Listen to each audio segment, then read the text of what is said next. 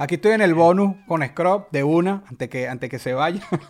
antes que se vaya antes que se vaya a acordarse los raperos que le faltó nombrar. no, no, mira. ¿Ha sido la piedra en el zapato de alguien? Esta respuesta siempre se sabe que sí, pero que tú recuerdes sin nombrar a nadie, sin meterte en problemas. ¿Ha sido la piedra en el zapato?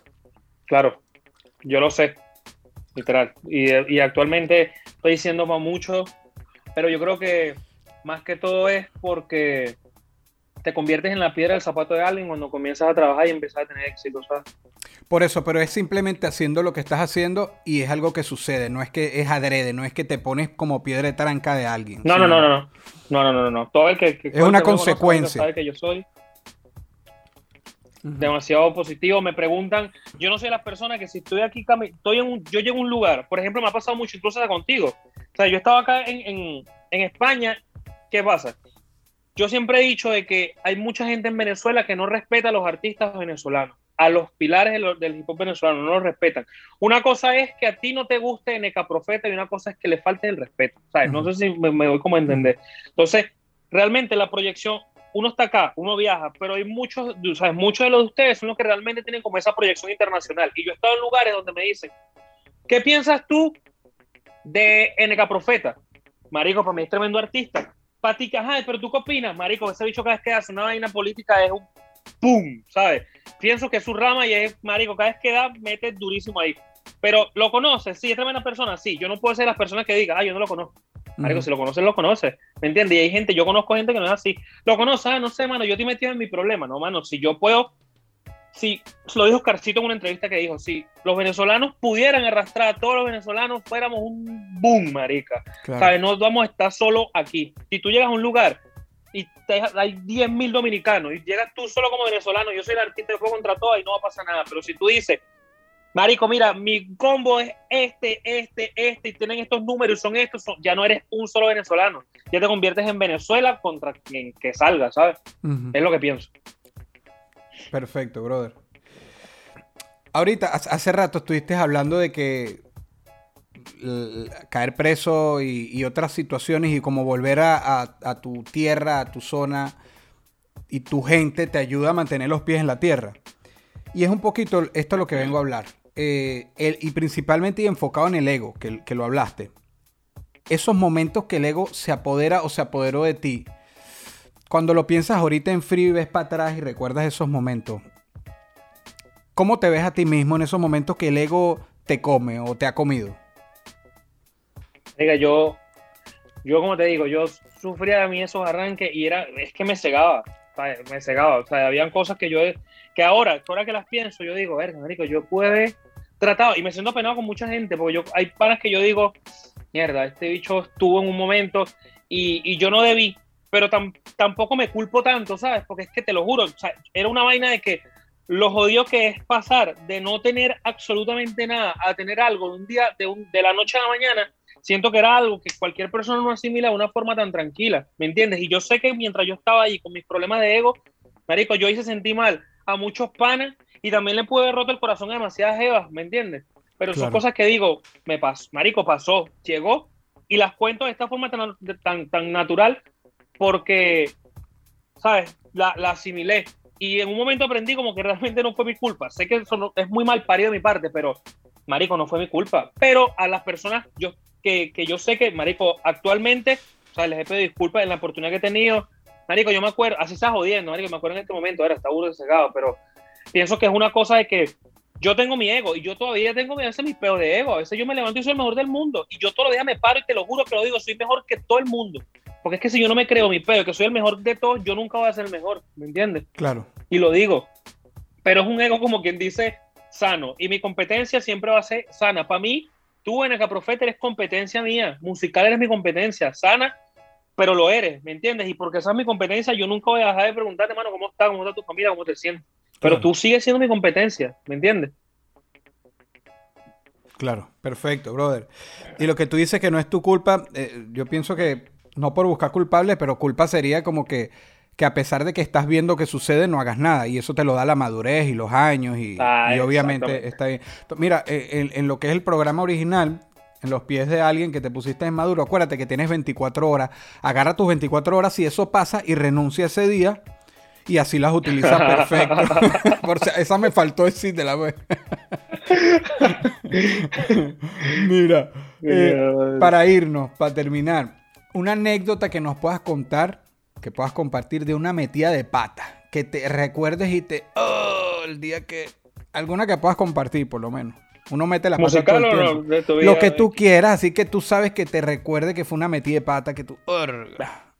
Marico, mira.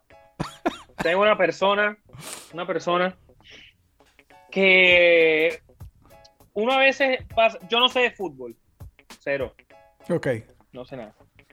Y una persona hablando por teléfono, por, ¿sabes? Como por WhatsApp, tal, no sé qué vaya. Un amigo porque lo conozco, tal, y yo, ah, sí, hablando por video. Da la casualidad que el bicho está hablando por, por WhatsApp y me presenta al bicho y el bicho, oh, mucho gusto y tal, tu trabajo fino y yo, yo, marico, tenía el flow, flow del prieto, vale, total en la entrevista. Madre, ¿quién eres tú? ¿Qué, qué pasa? Cuando cuelgan la llamada, marico, el bicho eh, tiene como 82 millones de seguidores. Es un jugador de aquí del Manchester. Me quedé así, no puede ser. Y que sí, lo trataste mal, ¿sabes? Pero yo no estaba como claro. Eso pasó hace poco, marico. Yo tengo el, el jugador. No te iba a decir, no te acuerdas el nombre. Era. Eh, Pogba. Pogba. O si uno negrito. Que, que No, no, yo sé quién es. Pogba, vale, pero no me lo expliques, sino que estoy es impresionado. Pogba. Mano, es que no sé nada. Yo lo vi ahí. Pero nada más, miren, el que se pregunte si de verdad es Crop le gusta o no el fútbol. Sí, sí, Pogba, uno negrito que hace unos bailes. Marico, no era lo. y Yo decía, pero es que, Marico, si me estuvieras llamando a un Lebron, yo sé quién es el tipo, pero no me llama el futbolista, que no sé quiénes son. Entonces, siempre voy a estar como que, ajá, y el que, ay, ah, bueno, sí, mucho gusto, mi pana, gracias por el apoyo y tal, tal, dame like. ¿sabes? Cuando la vaina dije, no puede ser, marico, ni siquiera. Marico, por lo menos yo pude agarrado y tomarme un captura de pantalla, ¿sabes? Y a la verga, no hice nada. Esa no la vive ni, ma- esa no la vive ni. Menos mal tenía esta última pregunta porque esa sí no la No, vive ni. marico. A la verga. Mi hermano Scrop, muchas gracias por tu tiempo, por, el- por la oportunidad de, de hablar aquí conmigo y te deseo muchos éxitos, brother. Gracias, papi. Que Gracias. estamos en eso, cuenta conmigo. Marico, Dale, decir hermano. algo. Aquí este que sacarlo, no sé si terminar. Dime, Tenemos que grabar, Mario. Yo sí, yo soy el irresponsable que por mi culpa no hemos grabado. Yo, Han, y eso lo han sé. pasado como dos y yo dije, déjalo. Y, ya, Marico, y ya yo voy de marico, salida, me- Scrop. Yo voy de salida, ya yo no estoy grabando con nadie, no quiero que suene mal. Pero es porque ya estoy enfocado en terminar para guindar el micrófono y estoy inventando meterme en otras cosas porque me sigue gustando esto. Marico, a mí me escribe la gente. Yo le hago la pregunta y la gente me pone, cuando un trigo en el te digo, maldita sea. mo". Te he dicho, han dado las voces. Pero nada, papi, Marico, para mí, y te lo digo a nivel personal, para mí eres uno de los artistas más top que existe, Marico. Por, por cómo llevas tus cosas. Y siempre me acuerdo, Urda, siempre, yo siempre supe, lo que pasa es que yo, yo siempre, yo siempre supe como quiénes eran los modelos de artistas que yo debía seguir, ¿me entiendes? Y yo me acuerdo mucho que mi primer choque con, con música, con artistas duros fue como rap latino. Y a mí me marcó muchísimo, marico, muchísimo, que lo vi como que eran unos mamagüeos, pero que yo te necesitaba, necesitaba aprender eso.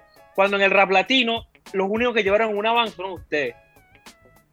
Pues claro, Sí, que yo sí. dije, a la mierda, ¿por qué NK Profeta tuvo que pedir una van solo? ¿Y por qué siempre los conciertos de rap tiene que pedir una van solo? Si la van tiene 12 puestos y Under Family son 4, y ni siquiera son 4, son ellos 3 y las novias de ellos, me vale mierda, porque yo tengo que irme en autobús.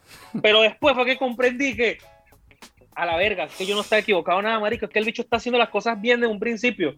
¿Me entiendes? Y todo el pedo de que tú presentabas un rider técnico, y esto tú no lo sabías, mano, pero yo estaba muy, yo era burda chismoso con eso. Yo, ¿qué te pidió NK Profeta? El bicho me pidió una van y me pidió un hotel y me pidió agua y pidió Gatorade. Y yo, ah, bueno, este dicho sí mamá huevo, pero está bien. Y lo asimilé fue tarde, o sea, ya estando así como más en el pecho, yo dije, marica, es que el bicho nunca lo hicieron mal. ¿Me entiendes? Pero yo estaba pendiente de esos detalles porque lo veía la vaina más técnica. Entonces ya ahí yo supe quiénes eran los que, que- los que realmente hicieron el trabajo, ¿me entiendes? Porque para mí el trabajo no era, marico, llegar a la tarima, montarte, cantar tus vergas y tal, sino que, ¿por qué, marico? ¿Por qué tenías que pedir una van, vale? Me vale mierda, si lo que tenías eran 15 minutos para cantar en el rap latino, ¿por qué tenías que pedir más logística que cualquier persona? Que yo decía, este es un agrandado, pero después yo decía, pero es que el bicho no es agrandado, es que me trata bien también el mamá huevo, o sea, entonces tenía que ente- no sabía por qué la estaba pidiendo, pero hasta el sol de hoy yo digo, marico, brutal, o sea, eran los No, bichos que la tenían no demasiado sabía. clara cuando la gente no la tenía.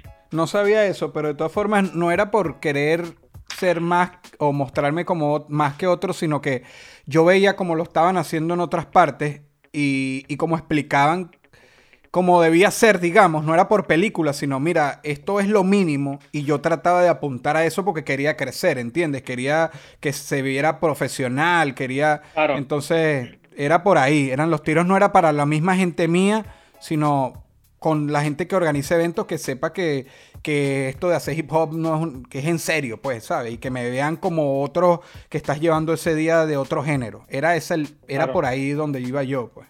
Sí. Claro. bueno, hermano, muchas gracias. Esa anécdota no la sabía y te agradezco las palabras, bro. Pues nada, papi, tú sabes que aquí estamos.